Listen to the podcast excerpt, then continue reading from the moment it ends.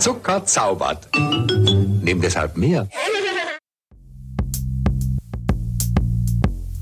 Schirmchen und Streusel. Der Podcast wird euch präsentiert von der Unterpalmen-Redaktion und dem gemeinnützigen Verein Argument Utopie. Ja, hier sind wir wieder beim Schirmchen und Streusel Podcast. Der Podcast äh, mit Soundproblemen. Was, was gab es beim letzten Mal für Probleme? Uns ist ein Mikro ausgefallen. Ja, und jetzt unser Moderator Max hat jetzt ähm, eine richtig tiefe, klare Stimme, weil wir das danach äh, in unserer Soundkabine aufgenommen haben und, und reingeschnitten haben.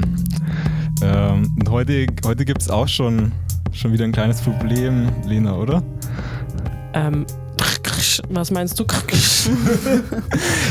und dann starten wir auch schon ins Thema. Und zwar wollen wir uns in dieser Folge mit den Themen Schwangerschaftsabbruch, Pro-Choice und ähm, auch Feminismus auseinandersetzen, weil wir glauben, dass diese Themen sehr viel mit Feminismus ähm, zu tun haben. Und ja, ich will mal so zum Anfang fragen, wann wurdet ihr jetzt eigentlich zum letzten Mal mit dem Thema Schwangerschaftsabbruch ähm, konfrontiert? Also ich glaube, so im privaten Bereich kommt es immer wieder vor, einfach weil Verhütung und dann auch Schwangerschaftsabbruch immer wieder ein Thema ist. Das letzte Mal, wie es mich zumindest tat, ähm, wieder wütend gemacht hat, war, wie das in Alabama dann wieder verschärft wurde und ja, jetzt sogar bei Inzest oder bei Vergewaltigung, Abtreibung nach der sechsten Woche verboten ist. Ja, Ursache, das war große Neuigkeiten. Das ist ja auch äh, Freistrafen bis zu 99 Jahren. Soweit ich weiß. Die 100 wollte man nicht voll machen aus irgendeinem Grund. Ja, ich war das letzte Mal damit konfrontiert, als ich beim Netzwerktreffen pro Stadt Antifeminismus war. Und zwar ist es ein Treffen, das wird veranstaltet von der MA 57 Frauenservice der Stadt Wien. Und da war ich zusammen mit Armin und mit Eva und äh, da haben wir uns quasi auf heute vorbereitet, damit wir auch mit guten Fragen und Antworten in die Folge starten können. Ähm, jetzt aber noch mal kurz, wer ist überhaupt an den Mikrofonen? Olivia ist hier. Genau, du machst heute die Co-Moderation. Ja, genau. Äh, zusammen mit mir, Armin. Ähm, dann haben wir wie immer, Lena auch am Mikrofon. Huhu. Hi. Und ähm, die Tara, die heute ganz viele informative Inputs geben wird. Ähm, hallo. Hallo und vielen Dank für die Einladung. Genau, du bist ähm, Expertin zum Thema Schwangerschaftsabbruch und hast ähm, unter anderem im Museum für Verhütung und Schwangerschaftsabbruch in Wien ähm, gearbeitet und forscht auch weiterhin zu dem Thema. Danke, dass du da bist. Vielen Dank für die Einladung. Wann wurdest du zuletzt mit dem Thema konfrontiert? Einerseits äh, im Zuge meiner Sexualpädagogik-Ausbildung, äh, andererseits im privaten Umfeld, ähm, wo natürlich sehr oft auch Freundinnen kommen und Freunde, die sagen, okay, Schwangerschaftsabbruch wird ein Thema.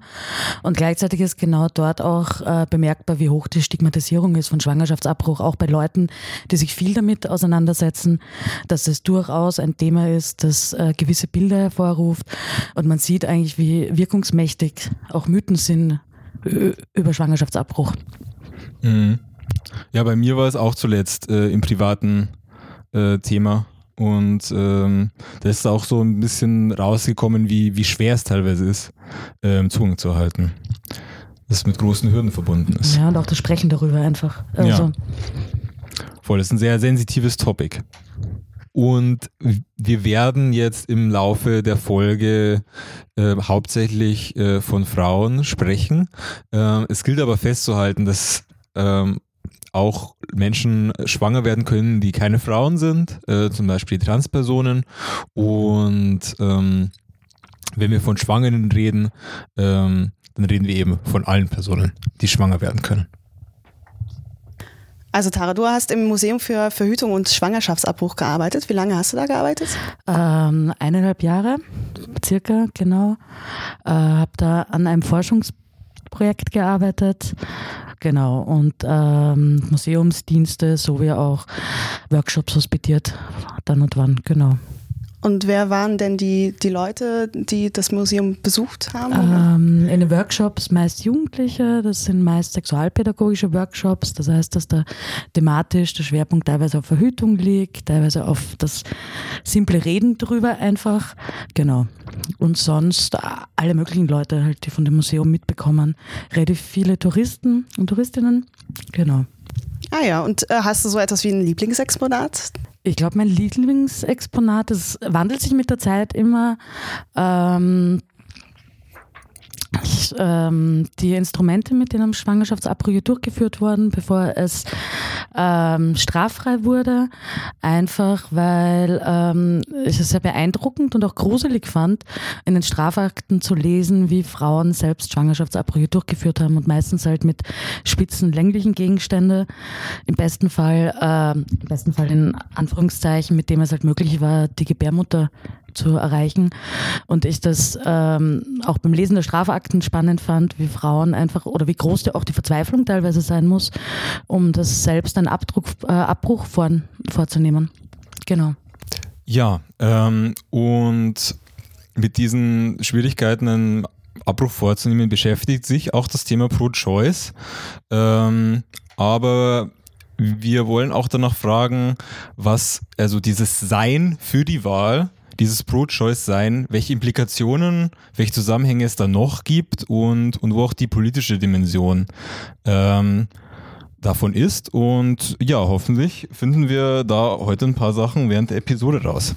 Genau, und wir sind natürlich pro-choice, das ist überhaupt keine Frage, aber wir wollen äh, trotzdem auch ein bisschen unter die Lupe nehmen, ähm, ähm, was die Argumente sind von rechter und konservativer Seite, äh, von der sogenannten oder sich selbst ernannten Pro-Life-Bewegung und äh, schauen, auf welche Art und Weise wir auch diese Argumente widerlegen äh, können und was für ein Damage diese Erzählungen teilweise auch machen. Mhm, aber bevor wir damit loslegen, gibt es wie bei jeder Episode von Champion und Streusel erstmal eine wahre Köstlichkeit. Lena, was haben wir hier vor uns? Wir haben ein kleines Schwarzwälder Kirschtörtchen. Es ist sehr in Braun- und Rottönen gehalten. Ich finde, es ist sehr, ja, sehr passende Farbtöne. Etwas wulstig. Es schaut sehr appetitlich aus. Ja. Ja, wir haben nämlich auch in der Recherche einen äh, sat ja, satirischen Artikel von der Margarete äh, Stokowski äh, gefunden, eine Autorin, die auf Spiegel Online auch eine Kolumne hat. Äh, der Titel ist Klar, ist alles nur Spaß, äh, wo sie mal durchexerziert, wie das, wie das so wäre in der Realität, wenn Frauen, wie oft behauptet, äh, total unbekümmert und aus Spaß Schwangerschaftsabbrüche vornehmen würden. Und das liest sich wirklich absurd, lustig. Also sie beschreibt da, wie sie und ihre Freundinnen äh, einfach mal so zum, zum Runterkommen äh, zur Lieblingsklinik fahren und ja, wir haben das mal weitergesponnen und danach gibt es halt dann einfach nur eine richtig schön fette Torte. Ne?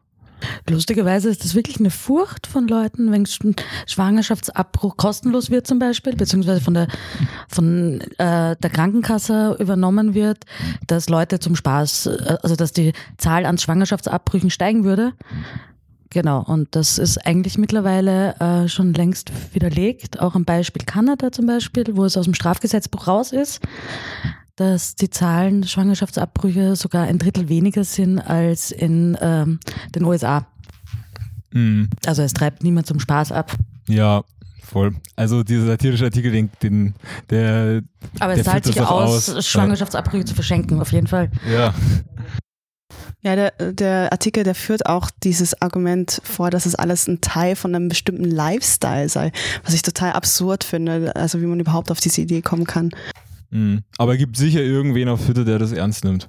Kann ich mir gut vorstellen. Aber ich habe die drunter Kommentare nicht gelesen. Das ist immer ein Fehler, das zu lesen. das stimmt. Ich will noch mal ein bisschen was vom, vom Netzwerktreffen erzählen.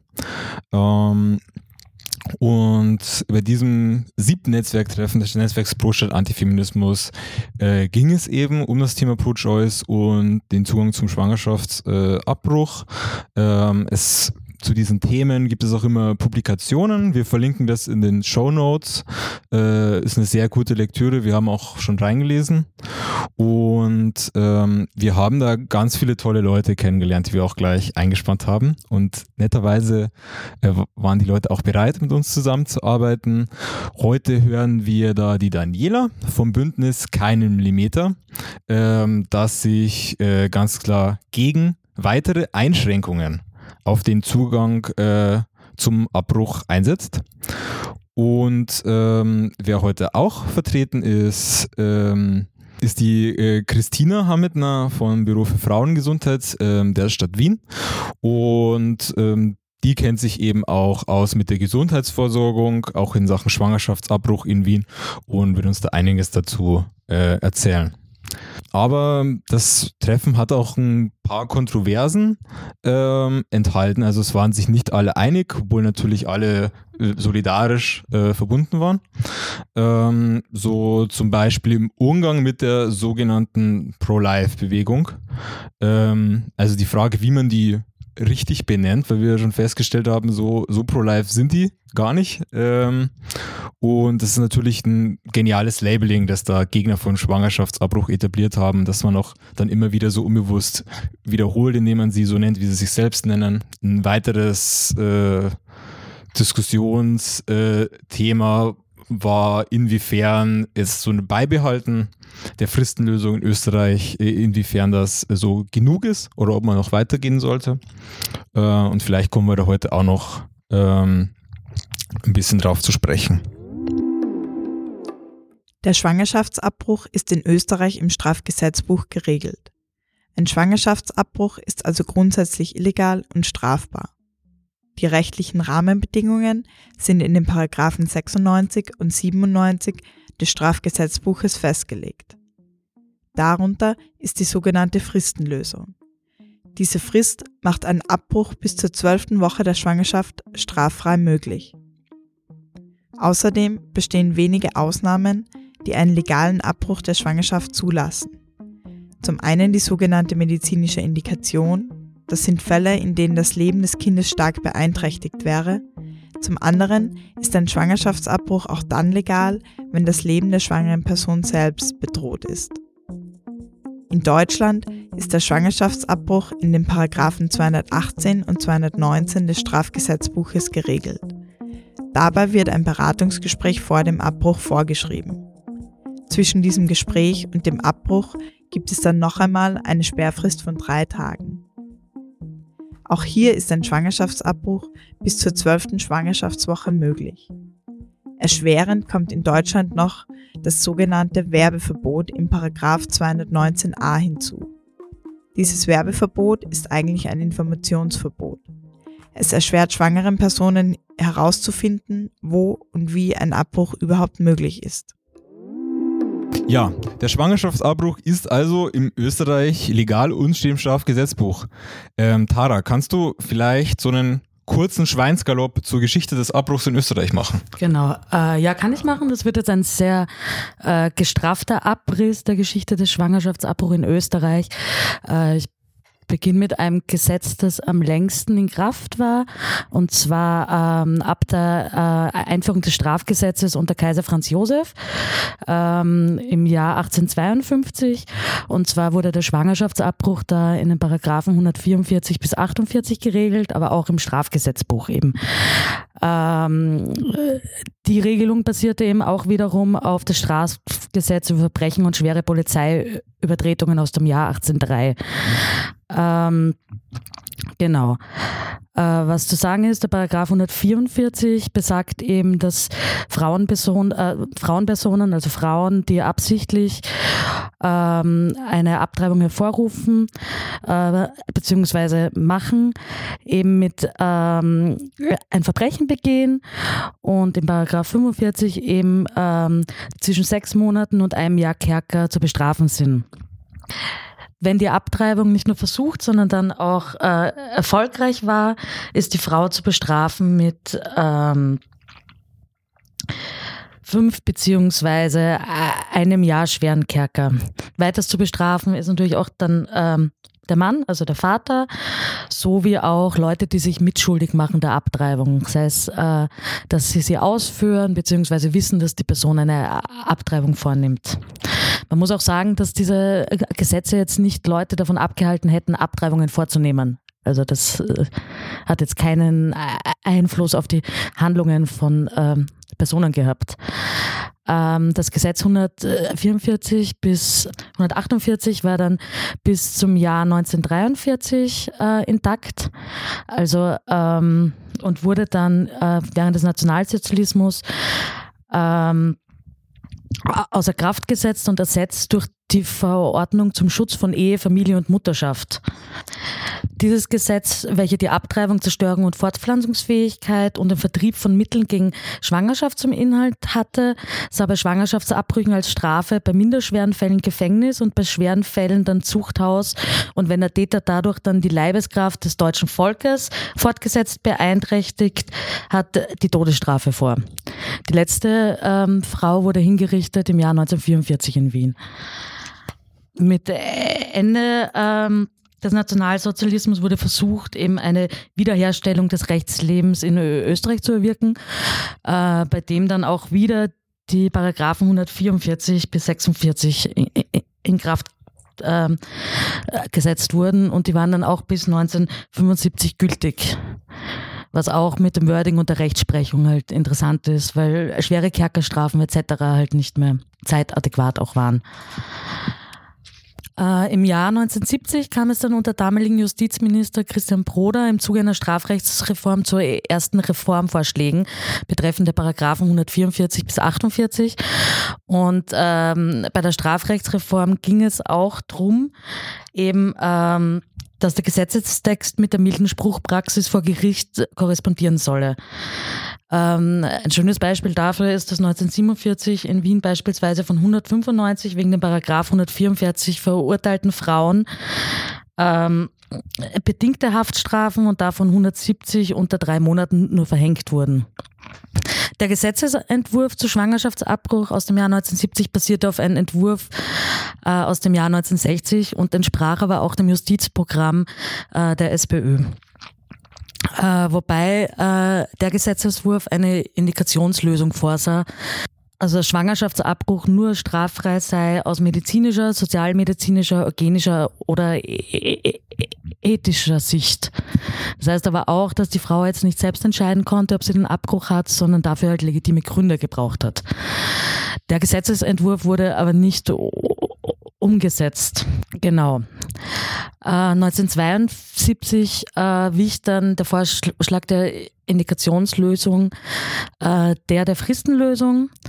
Äh, einerseits aufgrund innerparteilichen Druck und andererseits aber auch aufgrund Aktionen, Proteste etc. der Frauenbewegung und der autonomen Frauenbewegung auch.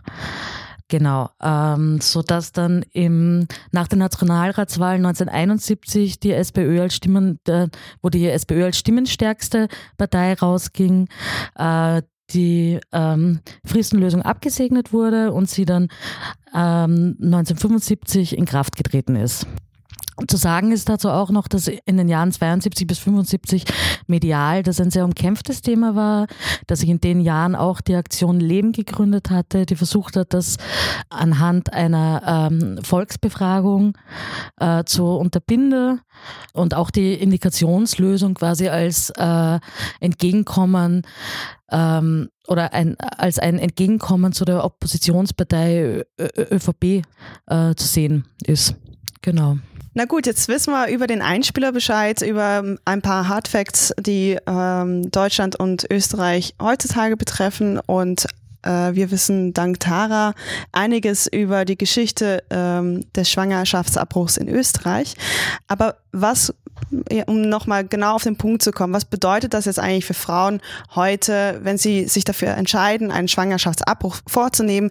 Was sind die konkreten Situationen und vor was für Hürden stehen die dann auch? Ich glaube, es gibt relativ viele Hürden und jetzt nicht nur im Freundeskreis oder im sozialen Umfeld, in dem sich die Frau bewegt, sondern auch konkrete. Und zwar einerseits, dass Schwangerschaftsabbruch sehr teuer ist, dass es ähm, davon abhängt, wie viel man verdient und es hängt dann auch davon ab, wie schnell man einen äh, Termin bekommt und wie schnell das durchgeführt wird. Äh, es wird in Österreich nicht von den Krankenkassen übernommen. Es gibt die Möglichkeit bei Leuten, die ein geringeres Einkommen haben, äh, sich beim Sozialamt zu melden und quasi einen Zuschuss zu bekommen, äh, wobei die Suche danach sehr intransparent ist und gerade für Jugendliche zum Beispiel, das bedeutet, dass äh, man es den Eltern sagen muss was halt auch oftmals eine Schwierigkeit sein kann, aber nicht muss. Ja, das auch. Ähm, wobei äh, Jugendliche in Österreich ab 14 nicht mehr die Einwilligung der Eltern brauchen. Ein weiteres großes Problem, was es auch in Deutschland gibt, ist die Versorgungslage auch wirklich. Also die ähm, scheint in Wien okay zu sein, wobei es da sehr viele private Kliniken gibt, die das machen, was mit Kosten verbunden ist zwischen ähm, 300 und 500 Euro. Ähm, aber es zum Beispiel in gerade in den westlichen Bundesländern ähm, keine Praxen gibt, beziehungsweise das auch nicht von öffentlichen Krankenhäusern gemacht wird, äh, gemacht wird, weil halt noch immer in Paragraph 97 ähm, die Gewissensklausel drin ist für medizinisches Personal. Das heißt, sie können, wenn es gegen ihr Gewissen geht, äh, einen Schwangerschaftsabbruch ablehnen. Das heißt dann beispielsweise in Salzburg, also es ist noch nicht das westlichste Bundesland, aber in Salzburg zum Beispiel, äh, im Krankenhaus macht niemand einen Schwangerschaftsabbruch. Da reist Wochen Wochenends ein Arzt aus Wien hin, um Schwangerschaftsabbrüche zu machen. In Bregenz beispielsweise auch nicht. Da mhm. macht es auch jemand, der extern anreist. Äh, und somit ist die Versorgungslage halt einfach sehr schlecht ja, für Schwangerschaftsabbruch und teilweise variieren die Kosten halt sehr stark.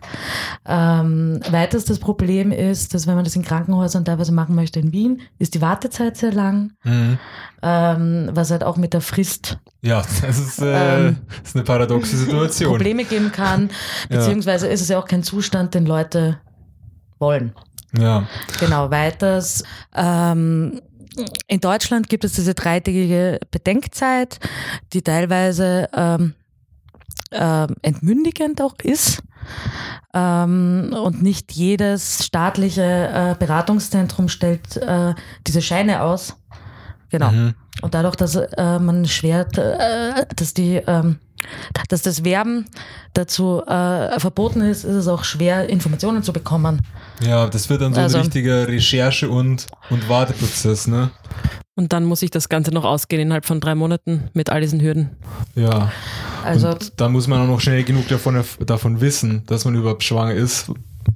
Ja, also es wird ziemlich knapp. Ähm, und gleichzeitig zeigt sich halt schon, dass in Ländern, wo der Zugang zu Schwangerschaftsabbruch freier ist oder barrierefreier ist, dass äh, das Wissen um Schwangerschaft weitaus früher passiert, einfach auch. Mhm. Ähm, und du. Also ja. ich finde zwei große Hürden daran, eben den äh, finanziellen äh, Aspekt wirklich äh, und die Versorgungslage. Mhm. Ja, und das spielt ja auch ganz schlimm mit, mit zusammen. Ähm, jetzt, Taro, du hast es auch angesprochen, dass eben dieses Recht auf Schwangerschaftsabbruch oder diese Möglichkeit auch sehr stark Teil von Parteipolitik beziehungsweise überhaupt Teil von politischer Debatte ist. Und Lena, eine Frage an dich. Ähm, kannst du vielleicht ein bisschen nachzeichnen, wie da heute die Positionen der Partei sind und welche Rolle da vielleicht auch so politischer Aktivismus äh, spielt? Ja, also diese ähm, Petition, die jetzt in, in letzter Zeit ja äh, Wellen geschlagen hat, diese Fair ändern, die ja auch zum Beispiel diese Bedenkzeit, die schon angesprochen wurde, mit einbezieht, aber auch. Die wollen die auch in Österreich, ne? Ja, genau. Also in dieser Petition ist es, ich glaube, auch mit drei Tagen drin, dass du eben bevor der Beratung, bis du den wirklich den Schwangerschaftsabbruch durchführen kannst. Mhm. Und ähm, diese Petition haben auch ÖVPler und FPÖler unterzeichnet, darunter Norbert Hofer oder auch ähm, Erwin Pröll. Sehr viele katholische Oberhäupter habe ich auch schon gesehen auf deren Website. Genau, voll Schönborn und so weiter. So also auch mediale Stars, oder? Also auch ATV-Moderatorinnen waren drunter. Ja. Ähm. Genau, und was da noch drin ist, was ich auch, was glaube ich auch ein großer Kritikpunkt daran ist, vor allem ist, dass auch die Spätabtreibung bei schweren Behinderungen von Kindern, äh, Föten, ähm, in dem Fall dann auch, dass das auch wieder eingeschränkt werden soll. Und genau, also anhand dessen kann man schon sehen, dass FPÖ und ÖVP da ein, ein sehr rückschrittlich, rückschrittliches Bild haben ähm, zu Schwangerschaftsabbruch und das schlagt sich auch in anderen Forderungen wieder. Also es gab jetzt vor kurzem erst eine, eine Befragung eh vom Museum für Verhütung und Schwangerschaftsabbruch, die einige Punkte abgefragt haben und da sind zum Beispiel Punkte wie kostenlose Verhütung für Jugendliche oder Frauen mit geringen Einkommen, wo ÖVP und FPÖ mit Nein dafür antworten, Neos, SPÖ und Grüne mit Ja. Und das ist zum Beispiel ein finde ich ein sehr ähm, perfider Punkt, weil andererseits die ÖVP in ihrem, in ihrem Programm dazu hat, dass es mehr Vorpräventionsarbeit geben soll und sozusagen mehr Aufklärung. Und wenn man aber gleichzeitig natürlich Verhütung nichts zur Verfügung stellt, dann wird das wohl nichts werden. Ähm, Fix. Mhm. Gleichzeitig, also ein anderer Punkt zum Beispiel ist, dass eben der Schwangerschaftsabbruch entkriminalisiert werden soll. Da sind auch FPÖ und ÖVP dagegen. Neos und SPÖ haben mit Jein geantwortet. Ich weiß jetzt nicht genau, was das bedeutet. Was und die das bedeuten? Mit, ja, wollte ja. ich gerade fragen. Das wird Münze geworfen. Rätselhaft. Ja. Unklar. Ähm, der nächste Punkt ist Schwangerschaftsabbruch auf Krankenschein. Wird von FPÖ, ÖVP und Neos mit Nein beantwortet, von SPÖ mit Jein und von den Grünen mit Ja. Also da haben wir eh schon drüber gesprochen, ähm, dass gerade ähm, dass es ja auch viel sehr teuer ist. Ja, genau. Krankenschein würde bedeuten, die, die Krankenkasse kommt dafür auf. Ne? Gleichzeitig gäbe es natürlich auch dann äh, das, was auch gefordert wird, glaube ich, eine Statistik. Die gäbe es lustigerweise, also die gäbe es dann auch, wenn es auf Krankenschein wäre beispielsweise. Genau, aber das ist nicht angedacht. Ja, weil es ja auch immer heißt, es gibt einfach zu wenig Daten. Also es gibt ja immer verschiedenste Meinungen, wie viele es tatsächlich. Äh, also es gibt keine Statistik. Äh, geschätzt wird mit 35.000 teilweise. Ähm, es gibt Schätzungen, die höher sind, wo auch äh, die Bilder dazugenommen wird, beziehungsweise Methoden, die halt eigentlich nicht unter Abtreibung fallen. Mhm. Ähm, genau. Ja. Das ist doch eigentlich auch ganz interessant, weil ähm, Verändern hat unter anderem auf dieser Petition mit draufstehen, dass es eben eine offene Statistik geben soll. Also das hätten sie auch gerne, aber eben auf keinen Fall unter den Umständen, dass äh, das Ganze äh, einfacher zugänglich ist. Ja. Ja, da also sind ganz viele Widersprüche drin in, in ja. diesen ja, auch diese, also so diese Forderung von einer konservativen Politik, es muss ganz viel Aufklärung geben, aber dann so die Mittel, um diese Aufklärung dann ins eigene Leben zu übertragen, also ähm, zu verhüten, die, die, die muss man sich dann schon selber leisten können. Ne? Ähm, Gleichzeitig finde ich es auch, also äh, nach ähm, dass dann Forschungen möglich werden zu den Gründen von Schwangerschaftsabbruch. Also es gibt diese Forschungen schon und die Gründe sind vielfältig. Also das, ja. Mhm. Also zu glauben, dass man dann mit der Motivforschung äh, Abtreibungen verhindern kann, also dass das reicht, ja. ja. Das halte ich nicht für. Es, also wird, kein, es wird immer Abtreibungen kein, geben. Äh, also äh, schlüssiger Schluss. Ja.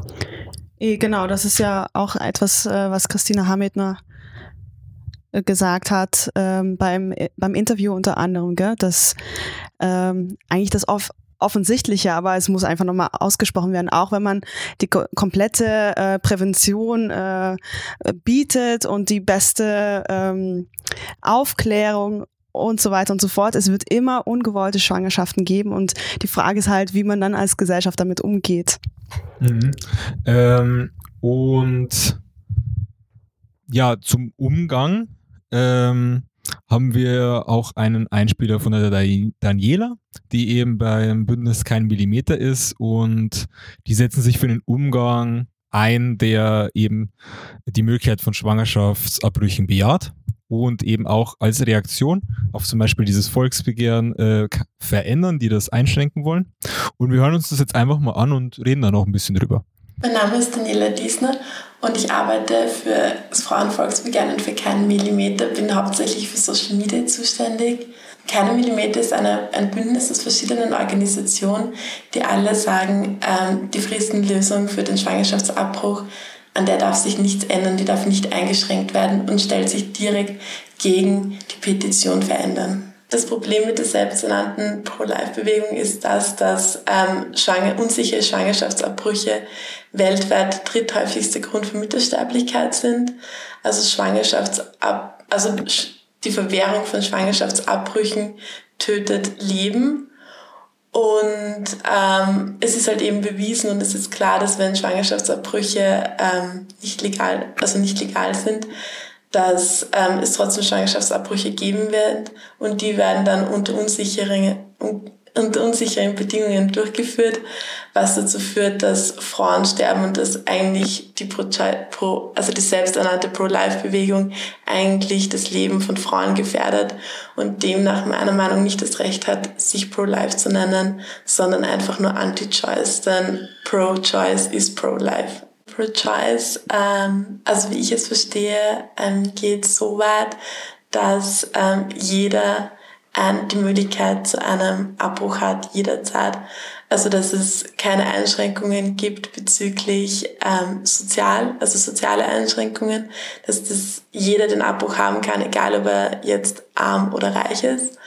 Und dass es auch keine Einschränkungen gibt bezüglich ähm, der Verortung, also dass wirklich ähm, der Abbruch in jede, jedem Krankenhaus möglich ist.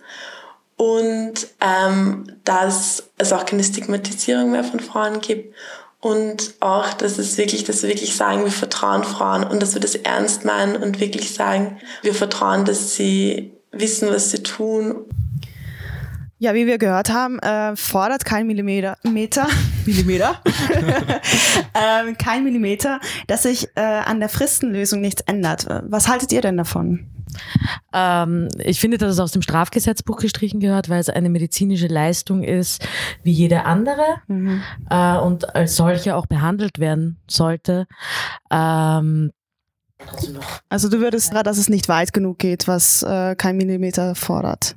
Ähm, ich würde das so nicht sagen, aber ich würde auch so sagen, dass man über den Status quo hinausgehen sollte. Mhm, ja. äh, und zwar die Streichung aus dem Strafgesetzbuch wirklich, dann auch beim Paragraph 97 gerade diese Gewissensregelung aufzuheben und zu fragen, warum könnte man nicht in jedem öffentlichen Krankenhaus das eine gynäkologische Abteilung hat, mhm. äh, Schwangerschaftsabbrüche anbieten und schon, also die Kostenübernahme ist halt eine Frage, die äh, sich zu stellen wäre einfach und eine Forderung, die man halt, glaube ich, durchaus fordern könnte und sich erwarten könnte. Ich finde spannend, dass Sie eben tatsächlich sagen, dass diese die Lösung, so wie sie ist, passt. Und es wirkt so ein bisschen danach, nachdem es gerade eher so das Gefühl ist, dass in der ganzen Welt diese lang erkämpften ähm, frauenpolitischen Forderungen eigentlich wieder zurückgängig gemacht werden, dass ich jetzt auch schon von vielen gehört habe, die sich sehr viel damit befassen und auch dafür kämpfen, die sie sagen, lieber so behalten, wie es ist, bevor man es aufmacht und es noch schli wieder schlimmer wird und eben wieder, wieder lang erkämpfte Errungenschaften wieder rückgängig gemacht werden. Und das, das hört sich für mich ein bisschen so an. Mhm. Ich verstehe das auch, oder? Weil auch die politische Situation gerade eher eine, äh, ein Backlash bedeutet, auch in vielen Ländern wie Polen etc. Äh, und jetzt nicht darauf hindeutet, als könnte man diesen Schritt wagen. Genau. Aber die Frage ist, ob man das nicht fordern könnte. Also, würde ich auch sagen, und an sich verstehe ich auch, dass man daran festhaltet zur Sicherheit, oder? Also das ist auch ein umkämpftes Recht, also was wichtig ist. Mhm. Ich glaube, es hängt auch so ein bisschen äh, damit zusammen, ähm, die, auf, mit der Art der Politisierung. Ähm, also das kein Millimeter bezieht sich schon auch, glaube ich, sehr stark auf diese Petition fair ändern, also im Prinzip die Petition gegen die Petition. Mhm. Und deswegen, glaube ich, müssen die auch sehr fokussiert sein, wenn man bei so ja, bei solchen politischen Anliegen dann immer sehr präzise sein muss mit dem, was man, was man will. Eben und dahingehend finde ich sie auch gut. Also ja. das ist jetzt nichts eben. Ähm, genau, und was Daniela eben gesagt hat, dass Pro-Choice äh, bedeutet, dass alle Frauen und alle schwangeren Personen Zugriff zu, Zugriff zu äh, Schwangerschaftsabbrüchen haben müssen und sollen. Ähm, und dass eben auch die Stigmatisierung von Frauen enden muss und von Schwangeren. Ähm, und dass es da einfach ein, ein, Vertrauen geben muss in die betroffenen Personen, dass sie selbst über ihr Leben entscheiden können. Es mhm. handelt sich hier um mündige Personen. Also ähm, das ist vielleicht auch mit diesem Beratungs Mit äh, Beratungspflicht Gespräch. einfach zum Beispiel auch. Ja. Also ich glaube auch, dass äh, Menschen kompetente Entscheidungen und kompetente biografische Entscheidungen treffen können, wenn sie die Informationen dazu haben. Und das heißt nicht, dass Schwangerschaften nicht auch und Schwangerschaftsabbrüche nicht auch mit Konflikten einhergeht. Aber ähm, genau, also die müssen halt dann eh auch in der Beratung geklärt werden, in einem beratungsoffenen Gespräch. Ähm, genau.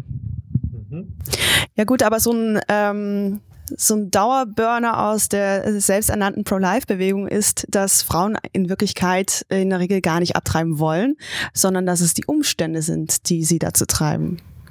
Also was, was äh, haltet ihr von diesem Argument? Ich glaube, dass es die Frau einerseits auf eine gewisse Natürlichkeit und auf ein gewisses Frauenbild zurückwirft. Mit jede Frau will gebären, jede Frau, also Mhm. auch so eine Mann-Frau-Zweigeschlechtlichkeit, die da ganz stark rauskommt und halt die Natürlichkeit. Andererseits, ähm, dass, dass man der Frau abspricht, also äh, die Entscheidung nochmal abspricht. Ähm, und durch die Externalisierung von Gründe halt auch sagt, dass äh, zum Beispiel nur aus monetären Gründen äh, abgetrieben wird, was halt auch nicht stimmt. Also Mhm. Eines der, ähm, der Statements, die man zum Beispiel auch nachlesen kann auf der Website von, vom Marsch fürs Leben, das ist so diese, ähm, diese Märsche eben, die äh, in äh, Berlin angefangen haben, äh, zumindest im deutschsprachigen Raum, jetzt inzwischen auch in Wien bekannt sind. Ähm, und da sagen sie, oder das ist so eines dieser ähm, dieser Statements eben, die auch auf der Website nachzulesen sind, dass Abtreibung quasi unterlassene Hilfeleistung sei. Dem Kind gegenüber und der Frau, Das ist nicht so. weil äh, der Frau, also es gibt schon auch, ähm, ähm, auch innerhalb der Pro-Life-Bewegungen Überlegungen, okay, wenn man werdenden Müttern mehr Geld und mehr finanzielle Mittel, dann wollen sie das Kind austragen. Also es gibt schon so, so Bestrebungen einfach, äh, wo man halt sagen muss, dass eh, also die, die ähm, dass es wahrscheinlich auch wirklich notwendig wird, die finanzielle Unterstützung von Menschen mit Kindern zu verbessern. Ja, aber dass Gründe für Abtreibungen vielfältig sind. Hm. Genau, und dass es äh, gleichzeitig die Frau als äh, Hilfestellerin darstellt, die eben keine kompetenten Entscheidungen treffen kann, die eben nicht klar weiß, ob sie einen Abbruch haben möchte oder nicht. Hm. Ich habe vor allem auch ähm, nicht das Gefühl, dass äh, jetzt, äh, also ich glaube, das ist grundsätzlich auch Blödsinn, ähm, weil das sozusagen die Entscheidung von Frauen äh, so darstellt, als ob die komplett ähm, von, von ihren Umständen äh, abhängig wären und überhaupt keine, keine eigene, überhaupt keinen eigenen Weg oder überhaupt keinen eigenen Willen hätten, sondern praktisch immer nur von den Umständen zu allem getrieben werden. Ähm, und zum anderen sehe ich auch nicht, dass äh, das konsequent ähm, politisch äh, betrieben wird, dass jetzt irgendwie ähm, so, so sozial schlechter gestellte äh, Frauen oder junge Familien, dass die wirklich Hilfe erfahren eigentlich. Also das sehe ich eigentlich nicht Teil von, von konservativer Politik auch. Es werden auch Beratungsstellen, also wird auch das Geld gestrichen einfach. Ja, Also, und das ist irgendwie das perfide auch dran, oder? Weil es eben gleichzeitig die Forderung ist, man muss ihn unterstützen und dann überall, wo es darum geht, ob das jetzt Kindergärten anbieten oder einfach eben Sozialgeld ähm, erhöhen, dass sie da überall dagegen sind. Also da sieht man, wie wenig ernst sie es wirklich damit meinen und dass in Wahrheit schon sehr, sehr stark nur darum geht, die irgendwie den, das Volk zu reproduzieren so und einfach ähm, möglichst viele ja, Menschen zu haben. Ja. Ja, also so ein ähm, Slogan, den man dann hin und wieder auch, oder hin und wieder, aber sehr oft auch dann auf den Plakaten äh, sieht, ist Kinder schützen, Frauen unterstützen, Abtreibung hinfällig machen.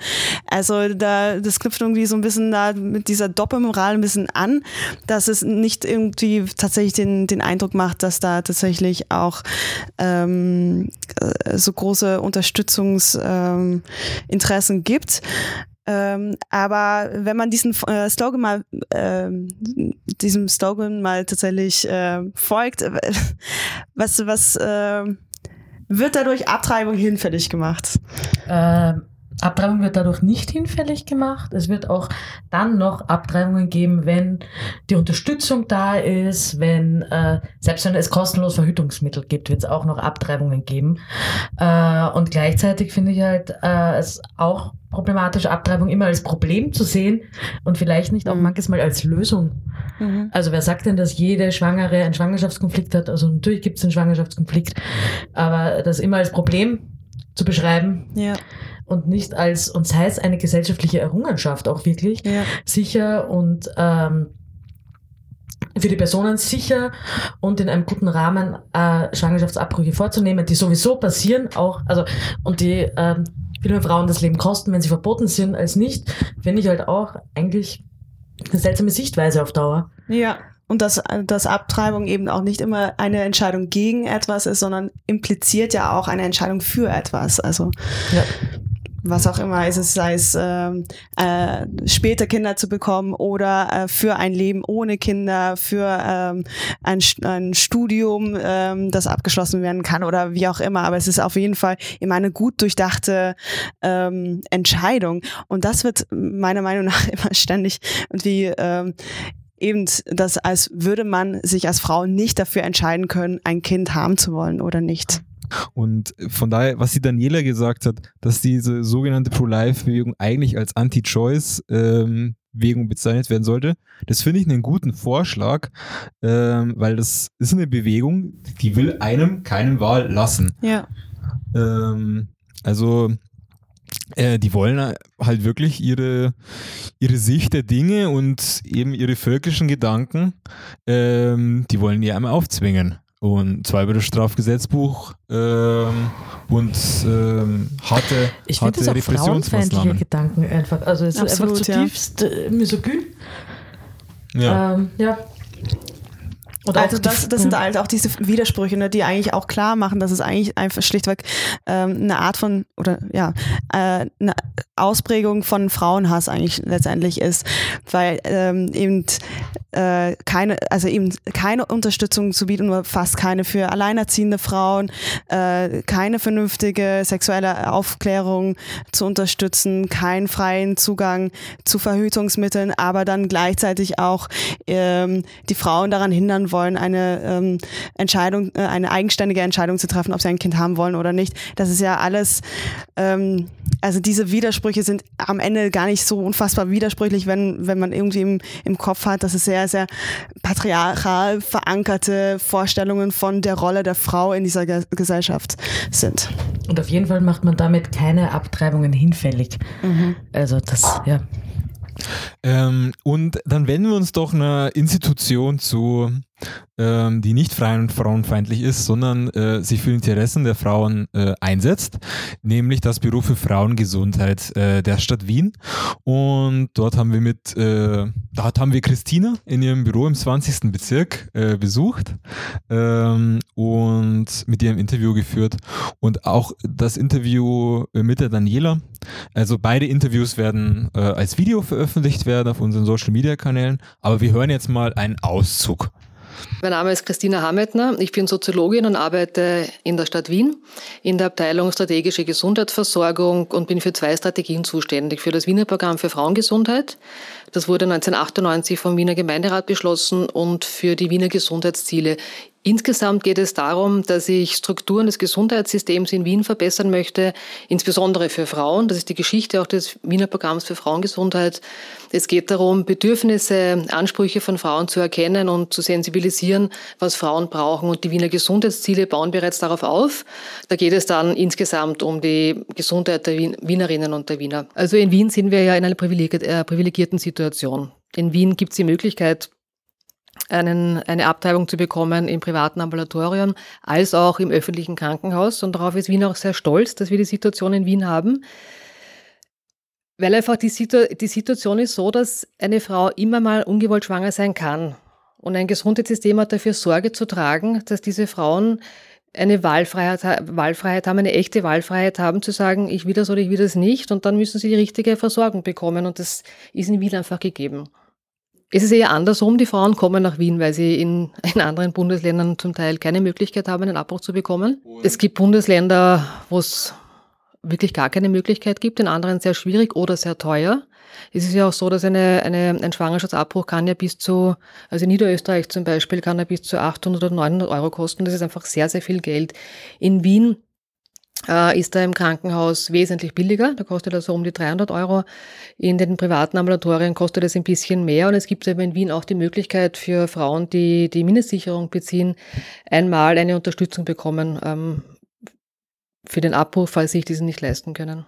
Ja, was haltet, was, was haltet ihr davon, was, was die Christina sagt? Und was hat das mit, mit Gesundheitsversorgung zu tun?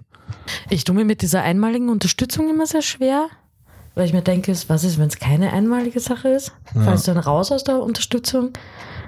Ist ja oft mit solchen Angeboten äh, ich, oder im Hartz-IV-System in Deutschland ist es ja auch so, so einmal kriegst du die, die Küchenausstattung in deinem, äh, in deinem Leben irgendwie mitfinanziert und das war's dann aber, also wenn du dann quasi einmal mit, mit 20 arbeitslos bist und dann nochmal mit 50 oder so, dann sind eben diese Einmalspritzen, ich weiß auch nicht, das ist eigentlich überhaupt keine dauerhafte Lösung irgendwie. Ja, also genau. das, ähm, ja, also das hilft schon, das äh, eine Mal sicher, aber vielleicht das zweite Mal nicht, weil es nicht möglich ist.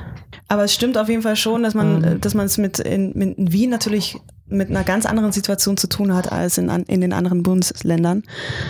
Ähm, Ja, es gibt ja in Wien auch teilweise ähm, öffentliche Informationen, die ähm, ja aushängen, zum Beispiel in U-Bahn-Stationen Ja. von Kliniken, ähm, was äh, in Deutschland ja praktisch nicht möglich wäre. Also das wäre schon das sogenannte Werbeverbot. Ja. Ähm, aber was die Christina eben ganz gut anspricht, finde ich, und was, auf was wir jetzt auch schon gekommen sind, äh, im Rest von Österreich sieht es halt wirklich brach aus. Also äh, es, sie beschreibt, finde ich, eine absurde es, Situation. Es ist halt ein bisschen ein Abtreibungstourismus Ja, im genau. eigenen Land, den man hat. ja.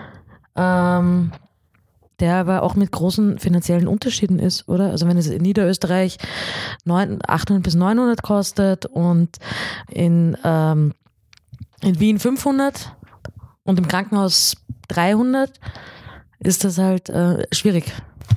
Und jetzt haben wir ja, uns abgeredet am Schlamassel, in dem, in dem wir uns befinden. Ähm, aber ich fände es jetzt gut, gegen Ende der Episode auch noch drüber zu reden, wie es in der Zukunft besser, besser laufen kann und was, was wir verändern müssen und können. Ähm, und deswegen will ich, will ich euch fragen, wie kann die Situation von Frauen und Schwangeren verbessert werden? Also ich, ich glaube, ich habe schon mal gesagt, eben Schwangerschaftsabbruch raus äh, aus dem Strafgesetzbuch. Eben, es ist eine Gesundheitsleistung ähm, und infolgedessen, wenn es eine Gesundheitsleistung ist, dann muss sie auch zugänglich sein für die Leute. Ähm, und gleichzeitig die Frage eben, ob das nicht Krankenkassen zahlen können. Und gleichzeitig die Frauen, die wirklich ein Kind bekommen möchten, ähm, auch zu unterstützen, eben mit dem Sozialstaat. Also ihr habt jetzt schon ein paar sehr konkrete politische Forderungen genannt. Also wie kann eine feministische Politik orientiert an Pro-Choice konkret aussehen? Also ich glaube, dass über ähm, ein paar konkrete Maßnahmen schon gesprochen wurde. Ähm, worüber nicht gesprochen wurde, ist, dass es äh, für manche Dinge auch keine Sprache gibt, noch einfach. Und dass sich niemand gerne darüber unterhaltet, über den Schwangerschaftsabbruch, den, ähm, ähm, der, ähm, der passiert ist, auch wirklich, äh, aus Furcht darüber, dass er, ähm, dass Stigmatisierungen passieren einfach, die, die vielleicht wirklich passieren. Ähm, genau. Und noch weniger über den, den man sich gerade überlegt zu machen. Oder? Ja. Und sei Also- es, dass man sich traurig fühlt, oder? Was ein durchaus legitimer, äh, legitimes Gefühl ist, auch wenn man den Abbruch macht, zum Beispiel. Äh, oder sei es, dass man nach dem Abbruch erleichtert ist, dass man erschüttert ist, dass es einem nicht gut geht, sind es ja dennoch Dinge, die äh, für die es eine Sprache braucht und die auch besprochen werden sollten. Armin, wie, also, wie, wie redest denn du über Schwangerschaftsabbruch? Reden, reden Leute mit dir gern über den Schwangerschaftsabbruch? Also das Gefühl, dass das, also, und wie reagierst du? Ähm, Leute reden mit mir über den Schwangerschaftsabbruch. Ähm, ich rede auch mit Leuten über den Schwangerschaftsabbruch.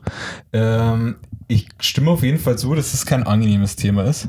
Ähm, und ich Es kann auch ein sein, also das ist. Ja. Mhm. In meiner Erfahrung war es, es ist bis jetzt kein angenehmes Okay. Thema. Also es war immer verbunden mit sehr viel ähm, Zweifeln, Selbstzweifeln. Ähm, aber ich kann auch bestätigen, dass ähm, es immer so war, dass es dann auch eine klare Entscheidung ähm, der Frau gab, wie, wie sie das machen will. Und ich glaube, es ist wichtig, ähm, irgendwie auf, auf Zweifel einzugehen, aber vor allem auch ähm, die, die Entscheidung zu bestätigen und äh, die auch zu bestärken und äh, nicht dann dieses Spiel des Infragestellens zu spielen. Ähm, und was Pro-Choice vielleicht in, in einer breiter gefassten feministischen Politik leisten kann, da denke ich so ein bisschen unser Thema, das wir gerade als Verein haben, Looking for Home. Und ich glaube, es kann, es kann helfen, sich im eigenen Körper zu Hause zu fühlen, indem man eben die Wahlfreiheit über den eigenen Körper hat. Und ich glaube, es kann auch helfen, für die eigene Sexualität und die auch frei auszuleben. Ähm, ohne dieses Damoklesschwert, diese ständige Bedrohung zu haben, dass wenn man schwanger ist, äh, dass man das überhaupt nicht mehr abwenden kann, wenn es äh, teilweise keine Möglichkeit oder keine einfache Möglichkeit gibt, es zu beenden. Ähm, also ich glaube, da, da kann durch diese Pro-Choice-Politik ähm, viel, ja, auch Lust und Lebensqualität gewonnen werden.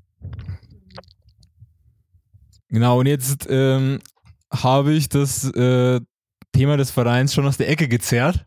Ähm, und jetzt ganz am Ende von unserer Episode, wirklich, ähm, gibt es noch ein paar, paar Einschaltungen. Es geht nämlich munter weiter mit diesem Thema. Nämlich mit zu einer Folge zum Thema Neoliberalismus und Wohnen.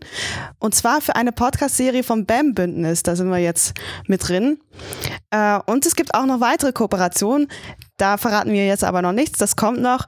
Und wer weiß, vielleicht kriegen wir auch ein Live-Event mit dem Podcast irgendwie hin. Ein amerikanisches Diskussionsformat mit so, mit so Redezeit-Timern. Oh Gott, ich werde ja schon, irgendwie kriege ich ja schon Herzflimmer, wenn ich dran denke, aber das ist ja doch mal ein Projekt. Ja, und wenn euch äh, diese Podcast-Episode Herzflimmern bereitet hat, dann bewertet uns auf iTunes.